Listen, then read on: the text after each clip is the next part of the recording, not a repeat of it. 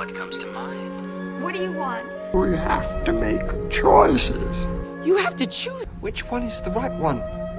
What do you want? It's not that simple. What It's... do you want? Make your choice.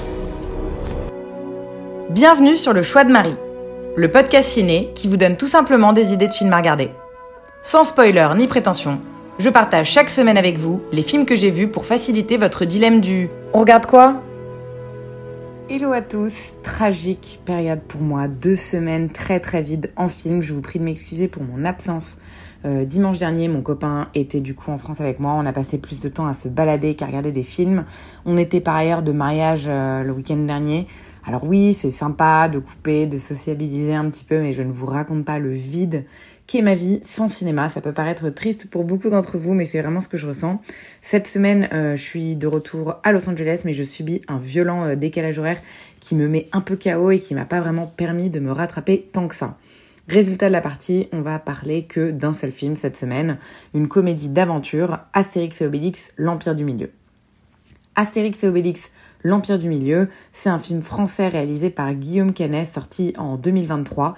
Il s'agit du cinquième film de la série Astérix et Obélix et du huitième euh, long métrage réalisé par euh, Guillaume Canet, donc du coup en tant que réal. J'en avais euh, pas entendu vraiment du bien, mais j'avais quand même besoin d'un truc léger dans l'avion du retour. Et il faut avouer que le cast est quand même grandiose et alléchant. Nous sommes en 50 avant Jésus-Christ. L'impératrice de Chine est emprisonnée suite à un coup d'État orchestré par Dancing Queen, un prince félon.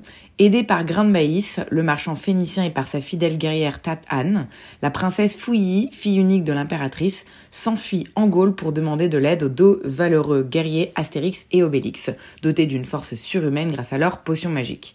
Mais César et sa puissante armée, toujours en soif de conquête, ont eux aussi pris la direction de l'Empire du Milieu. Bon, eh bien, c'est vraiment une catastrophe. On sent que Guillaume Canet veut imiter désespérément Alain Chabat dans son Mission Cléopâtre sans jamais s'en approcher. L'humour est euh, vraiment euh, trop sage. Il y a zéro prise de risque. Les euh, blagues reposent beaucoup sur un comique de situation lourd et des jeux de mots sur les prénoms. Les personnages sont tragiquement mal écrits quand ils ne sont pas en plus mal joués ou peut-être mal dirigés. Ce film, il est fait vraiment pour la pire caractéristique de notre génération, celle qui n'a qu'une très courte durée d'attention. On dirait en fait une compilation de sketchs ratés, plus mauvais les uns que les autres.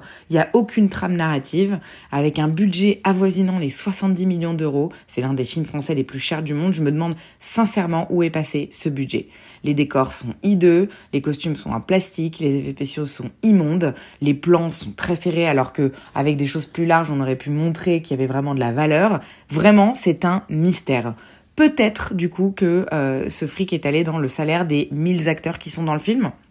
En parlant d'eux, le film est si nul que ça dessert totalement d'habituellement très grands comédiens.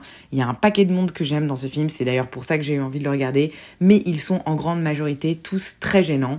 Les deux seuls, je trouve, qui ressortent un petit peu du lot, c'est Gilles Lelouch qui est excellent en Obélix, alors que bon, on adorait Gérard Depardieu et on était bien habitué à lui, et aussi Vincent Cassel qui est vraiment fait pour jouer César, il était excellent. Le reste, Canet, Cotillard, Jonathan Cohen, Ramsey et j'en passe, c'est vraiment pas ouf du tout. Voilà, c'était vraiment deux heures de calvaire gênante. Je suis heureuse de l'avoir vu dans l'avion parce que je pense que ça aurait été encore plus insupportable en salle. Je ne le recommande vraiment à personne, vraiment personne, mais si vous êtes malgré tout aventurier, Astérix et Obélix, l'Empire du Milieu est dispo en VOD sur Orange, Apple, YouTube, Amazon et Univers Ciné. Voilà, voilà, euh, reprise vraiment euh, pas top, comme vous pouvez donc le constater. Avec un peu de chance, je reprends des forces d'ici un jour ou deux et je peux reprendre du service niveau visionnage de films également euh, maintenant que je suis de retour à Los Angeles. Ça me manque vraiment, vous ne pouvez pas savoir à quel point et j'ai déjà vraiment, vraiment hâte de ma prochaine sortie dans un cinéma. Je m'excuse pour le peu de contenu ces dernières semaines, mais je vous remercie malgré tout pour votre fidélité et votre écoute. Sur ce, je vous souhaite un bon dimanche et à très vite.